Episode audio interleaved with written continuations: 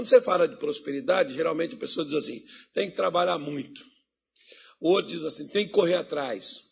O outro diz assim: você tem que ter um padrinho bem forte, uma pessoa assim que põe as mãos nas suas costas. Cada um tem uma regra para prosperar. Quando nós vamos para a Bíblia, nós vamos receber uma orientação correta da parte de Deus acerca do que fazer para prosperar.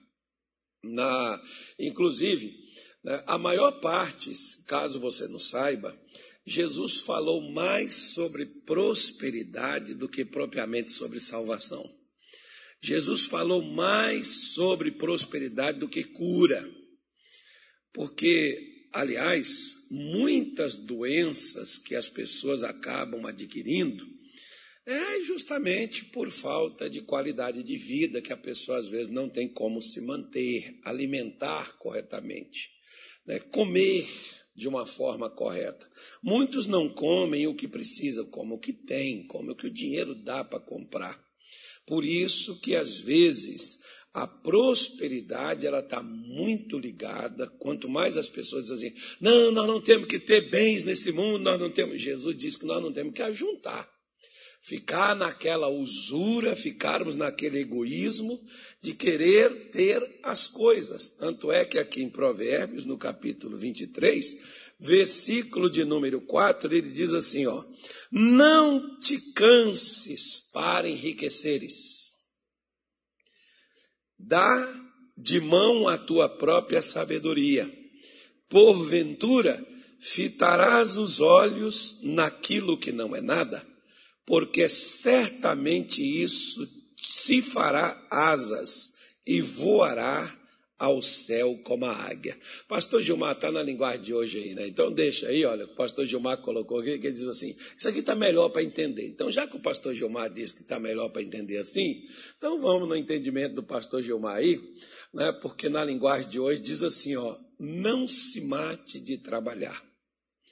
Tem um, um, um, um camarada, não me sei, porque a gente quando cita a frase dos outros, a gente deve ter, eu vejo eu vejo, eu vejo gente que às vezes vai nas redes sociais, que o pessoal me manda e me mostra que eu não ando olhando na rede social de ninguém, não. Eu falo isso com, com toda clareza, não ando mesmo. Só quando o pastor Daniel diz assim, só viu o fulano de tal, aí eu vou lá procurar para ver o que, que é. Mas fora disso, não. O pastor Daniel, de vez em quando, me dá essas, essas orientações, né? Aí eu vou lá dar uma olhada. Mas nas redes sociais, tem gente que escreve frases e colocam lá. Nunca foi citação deles. É citação de outra pessoa e eles assumem como se fosse para ele. Se não me falha a memória, acho que foi o Dalai Lama que falou o que eu vou dizer. Se não foi um daqueles contemporâneos dele, dos conterrâneos dele, lá daquele pessoal de lá, que foi um monge que falou é, essa frase que ele diz que o homem ele gasta a sua vida para ganhar o dinheiro. E depois ele gasta, acho que foi algo mais ou menos assim. E depois ele gasta todo o dinheiro que ele ganhou, ele passa a vida para ganhar dinheiro. E depois ele gasta todo o dinheiro que ele ganhou para recuperar a sua saúde. Às vezes há pessoas que trabalham tanto e elas falam isso assim até de uma forma assim, sabe? Você se sente até um preguiçoso perto delas porque elas, não, eu trabalho todo dia, eu não tiro férias, eu não tenho é, esse negócio de folga, eu, eu sou, parece um robô, né?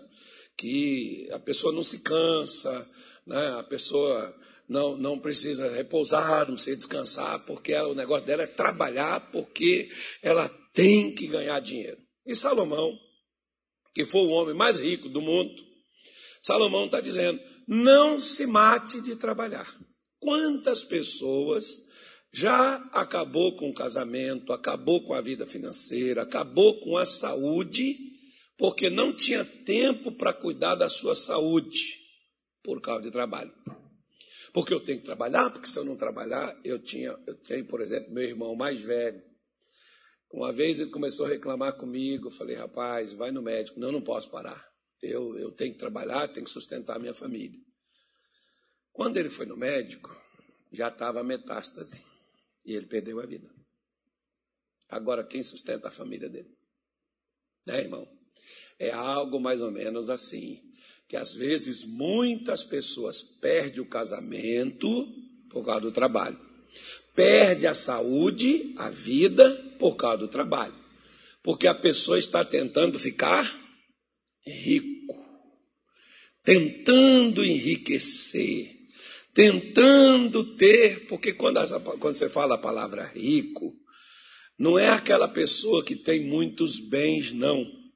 A riqueza, por exemplo, no sentido oriental, é aquela pessoa que precisa ter tudo o que ela necessita.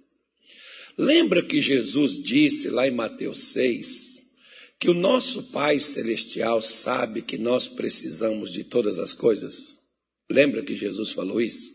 Pois é. Mas nós, por causa das coisas que nos faltam, nós nos matamos de trabalhar. Sacrificamos família, sacrificamos a saúde, a vida, seja lá o que tiver que ser sacrificado, a pessoa sacrifica porque ela tem que ter o pé de meia, ela tem que ter as condições dela.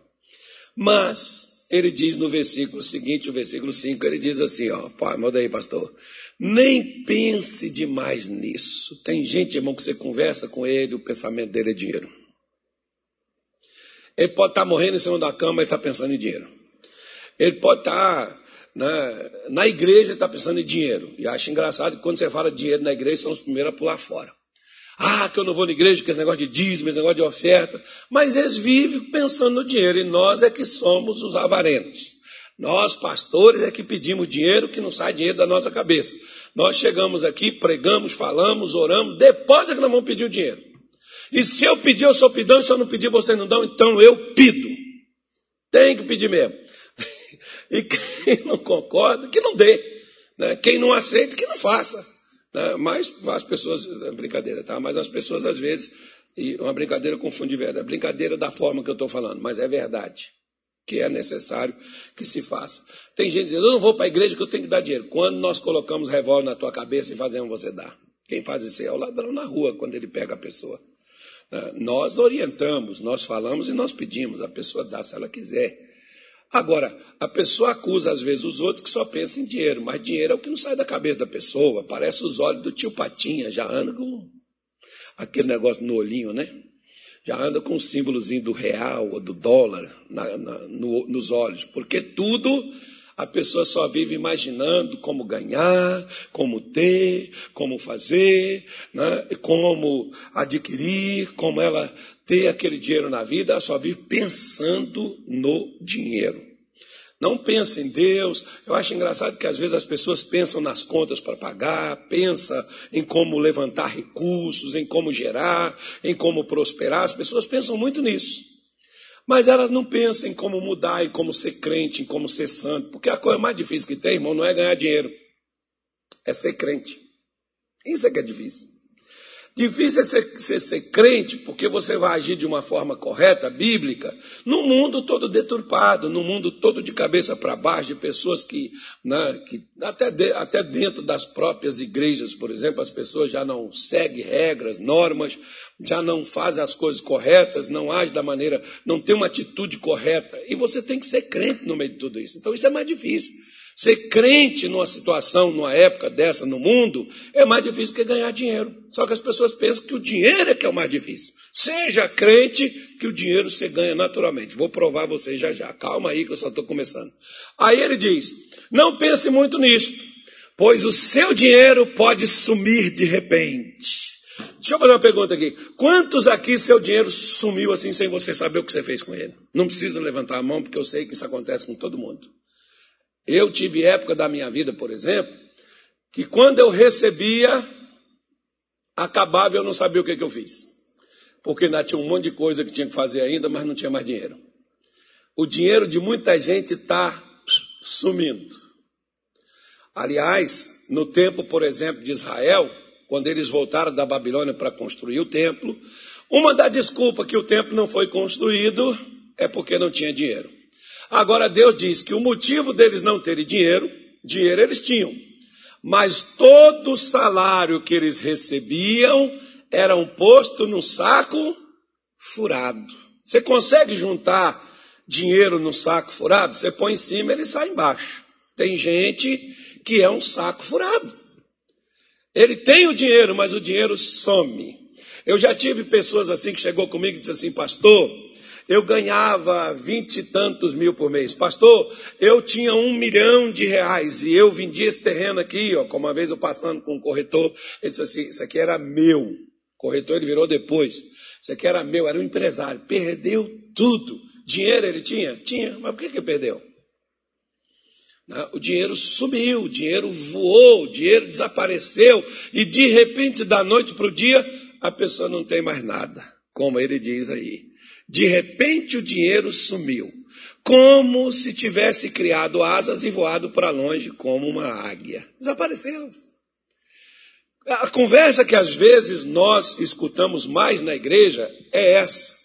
Eu estava empregado, tinha minha fonte de renda, tinha meu salário, tinha minha casa, tinha meu carro, tinha meu dinheiro, mas pastor, de uma hora para outra foi como um vento, perdi tudo, fiquei sem nada. Chega na igreja todo arrebentado. Aí chega na igreja todo arrebentado, como esses dias, por exemplo, estava conversando aqui com o pastor Daniel. Né? Tem pessoas que vêm aqui conosco, elas vêm toda arrebentada. Na hora que as levantam, elas vão congregar em outra igreja. Isso é que é uma falta de gratidão, né, irmão? Porque na hora de arrancar os capetas da sua vida, nós prestamos. Mas na hora de você congregar conosco e nos ajudar, a gente já não serve mais. Mas tem gente assim. Tem gente que é dessa forma. Tem gente que é dessa maneira. Né? Na hora que ela precisa da gente, ela vem com a gente. Na hora que a gente ajuda ela, ó, foi o que mais fizeram nos tempos de Jesus. E com a gente não vai ser diferente, vai fazer assim. Falei, é na hora de libertar, na hora de ir com capeta para o chão, na hora de ir para o embate para arrancar o diabo de onde ele está, somos nós. Na hora que a pessoa está bem, aí ela vai para qualquer lugar. Aí ela vai para qualquer igreja. Aí ela vai congregar em qualquer canto. Ora, se você está num lugar, né, eu pelo menos sou assim, se eu tenho um médico que cuida de mim, eu tenho, por exemplo, o meu dentista, até o camarada que corta o meu cabelo, fazendo até uma propaganda para o Ataíde. Lá em, lá em Belém do Pará, quando eu cheguei lá, tinha um, um rapaz lá na igreja que cortava meu cabelo. Nunca troquei. Enquanto fiquei lá, era ele que cortava o meu cabelo. Quando eu vim para cá, para o Mato Grosso, descobri aqui o irmão Ataíde, né, que cuida da nossa igreja lá no Bela Vista. O Ataíde que corta o meu cabelo. Se tiver feio, a culpa é do Ataíde. É ele que não sabe cortar, mas pelo menos eu que deixo, isso é, é comigo. Tem, tem hora que ele acerta, tem hora que também, né, Nilton? Ele faz uma desgraça no nosso cabelo, mas.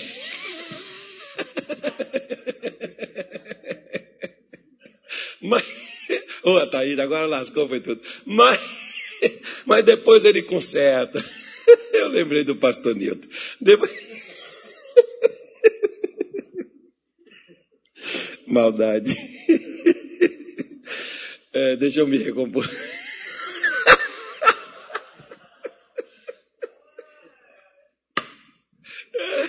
Você não sabe o que, aconteceu. Deixa pra lá. Ai, pai, para que, que eu fui mexendo, Ataí? Deixa eu sair de queda. Deixa, a coisa para lá. Teve um dia aqui que eu tive que mandar o pastor terminar o culto para mim, que eu não conseguia parar de. Maldade, maldade. Mas rir é bem, faz bem, você fica feliz, você está rindo é porque está feliz. Mas amém. Então eu não vou trocar.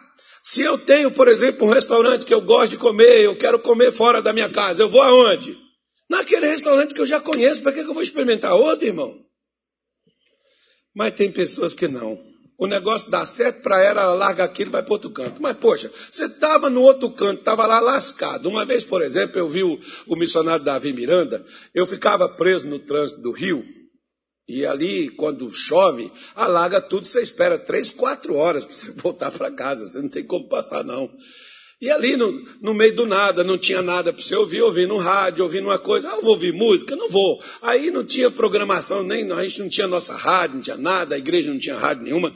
Aí estou passando, está na rádio lá do programa da Deus e Amor. Estou escutando o missionário Davi Miranda, ele falou uma coisa interessante. Ele fez uma oração, foram as pessoas curadas, e ele foi perguntar à mulher: Quanto tempo você está assim, irmã? Eu estou assim há 25 anos, missionário. A senhora é desta igreja? Não, senhor, sou da igreja X. Ô, oh, minha irmã, acho que Deus está dando um sinal para a senhora, porque a senhora é dessa igreja há tantos anos e estava vivendo doente, e Jesus curou a senhora aqui. Acho que ele está falando para a senhora que o seu lugar é aqui.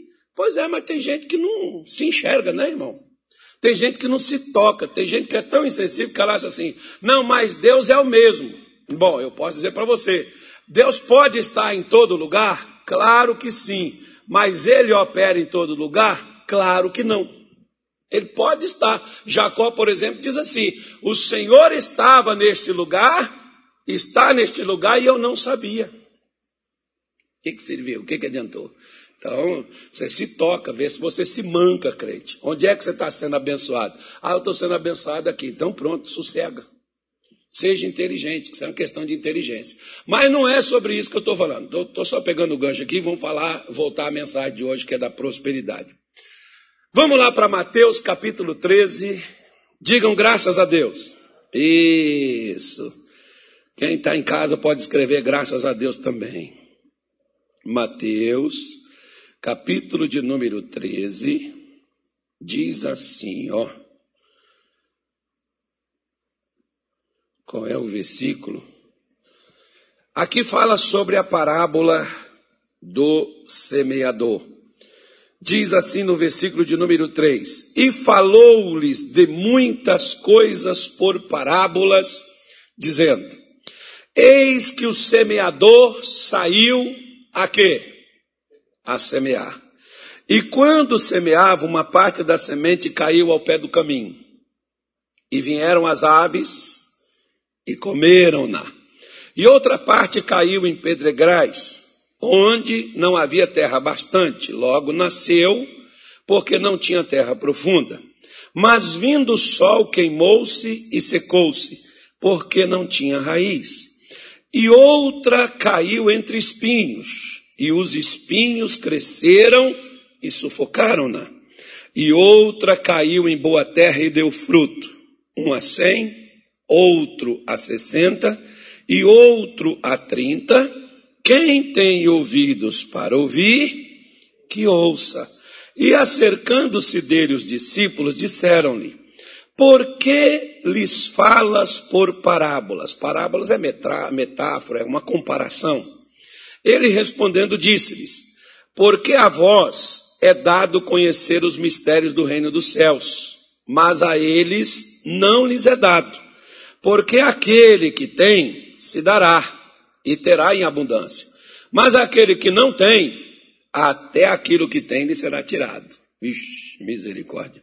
Por isso lhes falo por parábolas, porque eles vendo não veem, e ouvindo não ouvem, nem compreendem, e neles se cumpre a profecia de Isaías que diz: Ouvindo, ouvireis, mas não compreendereis. E vendo, vereis, mas não percebereis. Porque o coração deste povo está endurecido e ouviu de mau grado com seus ouvidos e fechou os olhos, para que não vejam com os olhos e ouçam com os ouvidos e compreendam com o coração e se converta e eu os cure. Vamos parar aqui. Dá uma olhadinha para cá agora. Você que está aqui na igreja, você que está aí na sua casa. Dá uma paradinha com os seus dedos nervosos aí, só tchec, tchec, tchec, tec, teclando. É verdade. É Isaías 45. Não, não, você não precisa, prega para você. Não precisa pregar para os outros na live, não, que eu já estou pregando. Então, fica quietinho, dá uma paradinha, não fica nervoso. Não é hora de pedir oração, é hora de ouvir. E não ouvir de mau grado. O que, que a pessoa que ouve de você de mau grado? Sabe aquela pessoa que às vezes seu filho, que você fala as coisas com ele, ele só ouve porque você é a mãe ou porque você é o pai? Você fala, escuta aqui, menino. Ele para para escutar, mas ele não vai fazer o que você vai dizer. Tem muita gente dentro da igreja que ouve o pastor falar. Ele parece né, uh, uh, um, um, uma, uma, uma coisa que vive repetindo sempre as mesmas coisas, mas ninguém dá ouvido. Tem muita gente que vem na igreja é, apenas para receber oração, mas não vem para ouvir. São as pessoas que estão sempre pedindo oração. Pode prestar atenção para você ver que quem mais pede oração é quem menos ouve o que Deus está dizendo. Por quê? Porque quando você ouve o que Deus está te dizendo, Deus te cura, Deus te liberta, Deus te prospera. O que liberta você, o que cura você, o que muda sua vida, não é a oração que é feita por você, é a palavra que você recebe, que ela é uma semente poderosa, que onde ela entra, ela produz. Por isso, o profeta Isaías, no capítulo 55, versículo 11, ele diz: Não voltará para mim vazia a palavra que eu enviar. Ela não volta vazia. Só que aqui, por exemplo, você pode dizer: Não, mas se é a palavra, pastor, então por que que nos primeiros três lugares onde a palavra caiu, por que, que ela não produziu? Porque entenda bem, o problema aqui foi a semente ou foi o caminho? Hum? O problema meu é o meu trabalho ou no que eu estou trabalhando? Vamos raciocinar, né, gente? Eu tenho um amigo meu, ele deve estar me assistindo nessas horas. Vou te dar um exemplo trabalhador, lutador, pagador de impostos, aquele camarada que trabalha aqui, né? lutador ele, batalhador. Houve uma época, lá, lá no Pará, onde eu vivi 15 anos, quando eu cheguei para lá, ainda se chamava do ouro verde. O que, que é o ouro verde? Madeira estava no auge. Madeira para os Estados Unidos, para o Canadá, madeira para a Europa, madeira para o país inteiro, casas, tudo que você precisava, lá tinha. Se eles não parassem isso, a floresta amazônica ia acabar, porque ela seria devastada, viraria pasto. Ou, sei lá, viraria outra coisa. Ou, sei lá, tem que fazer o, manejo de uma forma correta. Mas todo mundo cortando, todo mundo tirando, todo mundo. Acabou com o negócio. Aí vieram o pessoal, fechou tudo. E ele tem uma serraria lá. E um dia atrás ele ligou para mim. Eu virei para ele e disse assim: Fulano, não adianta você insistir com uma coisa que não funciona mais. Isso aí foi muito bom naquela época. Naquela época, há 20 anos atrás, eu jamais diria a você para vender e desfazer da sua, da sua madeireira, da sua serraria. Você tinha madeira para serrar, tinha gente que tinha madeira para vender, o negócio ficava assim aos bolos. Ó. Você passava naquelas cidades lá do interior do estado, como eu conheci muitas daquelas cidades, assim na beira da rodovia era toras e toras, troncos e troncos, né? tora é Minas Gerais, tronco da forma que todo mundo conhece, no nosso português. Troncos de madeira que dois homens assim não abraçava ela. Você passa lá agora, não tem nada. Agora não, já uns 15 anos atrás, não tem mais nada. Acabou. Às vezes você está trabalhando com uma coisa, meu irmão. Vamos supor, por exemplo, alguém lembra aqui de datilografia? Alguém lembra? Chegou a fazer, doutora Helry? A senhora chegou a fazer datilografia? Pois é, mas para que serve agora um datilógrafo? Para nada, não tem mais função para ele. Você teve que aprender Excel, Word, mais não sei o que, essa coisa moderna aí, que agora é num computador. A mesma coisa, por exemplo, deixa eu falar. Posso falar? Não. Vou falar. Quem é bancário ou tem parente bancário, pode colocar as barbas de molho, que daqui a pouco não vai ter emprego para bancário mais não. Por quê? Você não está vendo que agora é Pilks? Olha essa coisa, Pilks. Não, é Pix. Eu, eu que gosto de ficar avacalhando com a coisa. Você não está vendo que estão colocando tudo na palma da sua mão, no seu celular, um aplicativo, para você resolver tudo sem ter que ir no banco? Então, para que vai ter agência e para que vai ter bancário? Analisa. Você conhece alguém Tem, você trabalha, você conhece alguém que trabalha, fala com aquela pessoa, aprenda outra coisa, porque daqui a pouco, nesse negócio aí, ó, vai virar o caminho. A semente está aí. Só que, por exemplo, para você que não conhece o campo, lá na fazenda, lá em Minas Gerais chama de roça, fazenda lá é roça. Aqui, no moderno, assim, né? O povo aqui do Mato Grosso é um povo assim mais. Inter... Não, mineiro não é burro também, não, gente, que isso, eu sou mineiro. Então, então vamos falar para os intelectuais: fazenda. Né? Os outros, por exemplo, falam sítio. Aí o cara diz assim: eu, tenho uma terrinha. Quanto? 200 hectares. É uma terrinha. Né? Tem gente que é, é, é, é humilde. Né? Então você pega, por exemplo, a terrinha sua e planta capinho nela. Mas o boi, o cavalo, vai sempre passando no mesmo lugar. O que que acontece? Morre todo o capim onde ele passa. Tanto é que na, na fazenda, por exemplo, você tem que estar remanejando o seu gado do pasto. Você cerca com arame uma parte, deixa a outra, porque quando aquela que eles ali, eles não só comem, eles pisam também. O capim morre. Né? A semente que tiver, o capim estiver brotando, pisou, vai matar, irmão. Então tem gente, por exemplo, que está semeando numa coisa que não vai dar certo, filho. Um dia, por exemplo, chegou uma moça comigo e ela me diz assim, pastor, eu estou estudando tá, a minha quarta faculdade. Eu falei, para quê? Falou, porque eu fiz veterinária, mas não gostei. Fiz direito, mas também não gostei. Aí eu fiz não sei o quê e agora não gostei também. Agora eu estou fazendo essa. Eu falei, pelo amor de Deus, você levou quantos anos para decidir o que, é que você vai fazer da vida? Tudo bem que você está aprendendo, que você está é, né, tá se qualificando, mas, poxa, você levou quatro anos para entender, não sei se veterinário acho que é quatro, né? Quatro é cinco, não me lembro. Você levou é, cinco anos para fazer direito, para depois dizer que não é direito que você quer, ou seja, tem dez anos você não sabe o que você quer? Como que essa pessoa vai produzir se ela não tem uma função definida?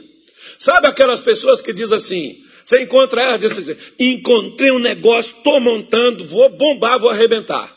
Passa seis meses, você diz aí, e aí, fulano, como é que está o negócio? Não, não dei certo, já larguei aquilo, já estou fazendo uma outra coisa, mas essa coisa vai dar certo. Você encontra ela seis meses depois, ela diz assim: Não, eu desisti que aquele negócio lá não é bom, não. Agora eu tô com um negócio aí, ó, que é um negócio que parece um negócio da China, né? Nós da China é um negócio bom, né, irmão?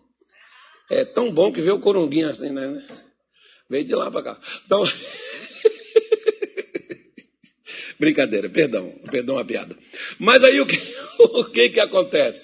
Você pega, por exemplo, e está sempre mudando da mesma coisa. Como é que você vai ter uma referência? Você está igual a pessoa que a semente que caiu na beira do caminho. Qual é o problema? O problema não é a semente, o problema é onde a semente foi colocada. Se eu não prospero, o problema não é a palavra de Deus. A palavra de Deus eu ouço, a palavra de Deus eu leio, a palavra de Deus eu escuto. O problema sou eu. Mas você já viu que o problema nunca somos nós? O problema, pastor, é que eu não tenho apoio. O problema é esse governo corrupto. O problema, pastor, é esse país nosso. O problema, nós, nós nunca somos o problema, irmão. E essa parábola do semeador, Jesus está justamente mostrando para nós duas coisas. Por que, que a semente não vinga? Por que, que a semente não, não tem retorno? Não é o problema, não é a semente. O problema é o local onde ela foi colocada. E segunda coisa, é que mesmo que uma coisa falhe, aparece outra, porque Deus sempre vai dar a gente oportunidade para a gente estar tá colhendo o que nós estivermos plantando. Quantas oportunidades Deus já me deu na minha vida? Quantas oportunidades Deus já deu para você e quantas você já perdeu? E teve pessoas que pegou no seu lugar, cresceu, vingou e você diz: era eu que devia estar tá ali. Mas você perdeu.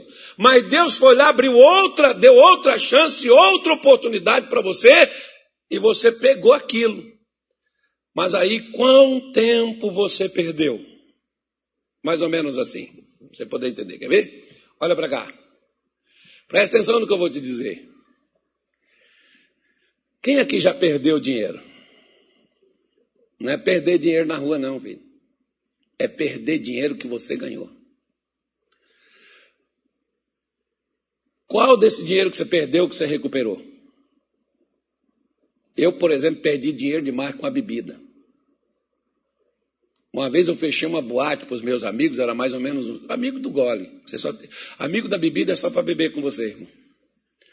E chega na hora de pagar, nenhum quer pagar e você tem que pagar tudo. E eu tive que ir lá pagar tudo. Foi um milhão de cruzeiros na época. Foi uma colheita inteira de uma safra que meu pai tinha me dado. Eu gastei tudo na boate, pagando para os outros beber e comer. Meu pai tinha me falado, Carlos, tem uns terrenos aqui. Meu pai comprou dois terrenos e fez uma casa. Eu tinha o dinheiro equivalente para a mesma coisa. Ao invés de comprar um terreno, fazer uma casa, eu bebi e paguei para os colegas beberem. Ou seja, depois eu trabalhei e ganhei mais dinheiro, ganhei, mas eu nunca recuperei o que eu perdi. Porque você pode ter trabalhado e ganhado outro dinheiro, mas você nunca recupera o que você perdeu. O que você perdeu está perdido. Mais ou menos. Esse menino joga bola. Não? Joga. Já perdeu gol? O profeta é uma, é uma praga no gol, né? mas perde gol demais, irmão. Só faz raiva na gente, por isso que eu já ponho no outro time contra eu. É o profeta. Não é não? Cadê o Anilton? O Anilton, aí, o Anilton que é do meu time, o Anilton que joga do meu lado, que eu falo para o Anilton, Anilton, você é mago, você corre, deixa aqui só para mim. Você me dá aqui sem o goleiro que eu faço gol. Dificilmente eu perdo gol, né, Anilton? deixa para lá. Aí, aí, o que, aí o que que acontece? Se o seu time, você fala, nossa, um gol feito, o cara perdeu. Mas aí o camarada voltou lá de novo e fez um gol. Ele recuperou o que ele perdeu? A mesma coisa é dinheiro. E sabe onde é que está muito dinheiro que a gente perde? Oportunidades. Pastor, a oportunidade é só uma vez na vida? Não. Mas aquela que você perdeu, você deixou de ganhar. Como eu falei para aquele irmão, fecha, vende esse negócio desse troço aí, rapaz, isso já te deu, a oportunidade já passou. Você vai ter que fazer outra coisa para você poder ganhar sua grana agora. Você está aí é perdendo dinheiro. Você sabe qual é. O... Lá vai eu. Eu já vou fazer oração e nós vamos terminar. Você sabe qual é um dos maiores problemas e o que a gente mais perde, irmão? Onde a gente perde dinheiro? Sabe onde que é? Tempo. Me diz uma coisa, onde é que você acha tempo para comprar? Na farmácia vende? No hospital vende? Mas tem médico que diz assim: se você tivesse vindo dois meses atrás, negócio que você perdeu, que a pessoa diz assim: ó, Acabei de fechar com outro aqui agora. Se você tivesse chegado 10 minutos antes, aí você diz, mas eu estava ocupado. Pois é, você tinha que ter desocupado e ir lá, porque você não pode perder tempo. Tempo é a maior riqueza que uma pessoa pode ter. Quanto tempo, às vezes, a pessoa passa vendo filme, vendo novela, vendo é, essas redes sociais, essas coisas, naufragando, naufragando, naufragando não, né? É, navegando Naufragando é pós-navegar. Agora eles navegaram, agora estão naufragando na fé, porque na hora que precisa da fé, ela não está ali. Não tem. E por que, que não tem fé? Porque não teve tempo para ler, nem para orar, nem para vir na igreja, nem para ouvir. Estou sem tempo. Estou ocupado. Pois é. Você não tem tempo. Então entenda bem que o problema não é o lugar. O problema não é a semente, o problema é o lugar onde a semente está. Então, se a palavra de Deus ela está em mim, e eu sou uma terra produtiva, no mínimo, eu não posso ser um pedregal, eu não posso ser o caminho, eu não posso ser, onde é o outro lugar lá, o espinho. Eu não posso ser o espinheiro. Eu tenho que ser uma terra produtiva. Agora, mesmo na terra produtiva, que eu sei que o tempo é rápido aqui, mas no culto da tarde, da noite eu explico melhor. Principalmente no culto da noite. Povo que vem de noite, povo, não é igual você que vê agora meio-dia, está correndo atrás do vento, mas o tempo é curto, eu tenho que liberar você para você trabalhar.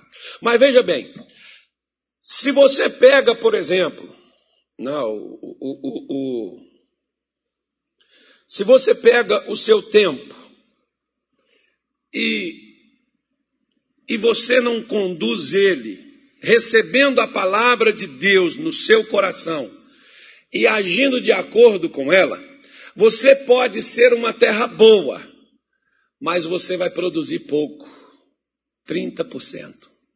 30% resolve seu problema? Talvez não. Então você vai ter que ser mais produtivo. Você vai ter que produzir 60 vezes. Mas se você não tem espaço para semente, não tem como aumentar para 60 vezes mais. E 60 vezes é suficiente para você? Não, não é suficiente, só vai dar para mim comer, beber e viver. Não dá para ter crescimento, pastor. Então você precisa de colher 100%. Mas para você colher 100%, você tem que ter semente para 100%. Não adianta você querer colher 100% com a semente que caiu no caminho, com a semente que caiu no pedregal, com a semente que caiu no espinho. Não adianta você cair a semente que produz só 30%. Você não vai produzir 100%. Então é, tem que ser compatível com a produção, é compatível com a semente. Só para a gente encerrar, quer ver só? Você sabe quem é que faz o seu salário, sua renda? Não é Deus e nem é o seu patrão. É você mesmo. Somos nós que fazemos a nossa renda. Você está vendo lá 30, 60 e 100? Deixa eu te fazer uma pergunta. Se você tem uma empresa e depois você tem que costar gastos nas suas empresas, na sua empresa. Você tem lá 20 funcionários. Diga, não, pastor, me dá uma empresa maior. Ah, ninguém quer também não. Então. É que já falou de uma empresa está cortando gasto, né, irmão? Já não está bom. Não, vou te dar uma empresa maior. Você tem 500 funcionários. Diga, agora melhorou. Isso. Só que você tem que mandar 100 funcionários embora para cortar gasto. Qual funcionário você vai mandar? Você tem funcionário lá que produz 30. Você tem funcionário que produz 60. Você tem funcionário que produz 100.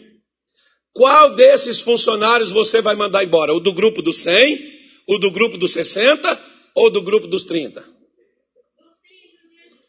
Então você diz assim para o irmão: agora você entende, né, irmão? Por que, que você não tem, né? Você pode estar no grupo dos 30.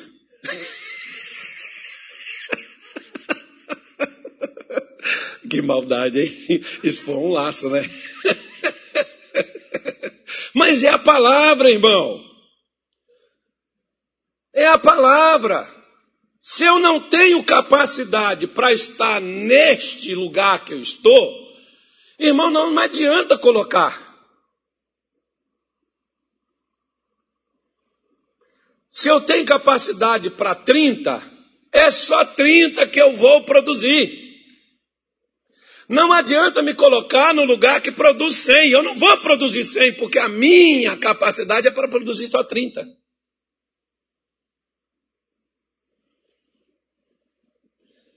Por isso, aquela pessoa que sempre às vezes é mandada embora do trabalho. Por quê? Porque ela acha que o patrão está pegando é o boi dela trabalhar para ele. Só que quando ela é mandada embora, ela diz assim: é, me mandaram embora. Por que, que mandou embora? Eu, por exemplo, nunca fui mandado embora de onde eu trabalhei. Por quê? Se você tem uma pessoa que produz, se você tem uma pessoa que não te dá problema, você quer desfazer dela? É igual aquele pastor que sai de ministério mandando a língua na igreja e falando mal de liderança. Por quê? Mas se eles foram mandados embora, por que, que foi? Tem gente que ainda fica do lado dos estrupistas desse, ainda dá apoio. Se, é porque agora essa igreja só pensa em dinheiro. Ué, Se nós pensamos em dinheiro e eles produzem dinheiro, por que nós estamos mandando eles embora? Está uma incoerência aí, não está não? Se eles produzem o dinheiro, por que nós estamos mandando eles? Não é esse o caso. Mas tem gente que não acredita nessas idiotices ainda. Acredita nessas coisas. Se a pessoa. Tem, tem, tem, várias, tem às vezes tem, tem pessoas que chegam para mim, pastor, fui mandado embora. Foi? Na próxima que você entrar, seja produtivo. Porque as pessoas não querem contratar gente só para dizer eu tenho 500 funcionários. Elas querem ter produção.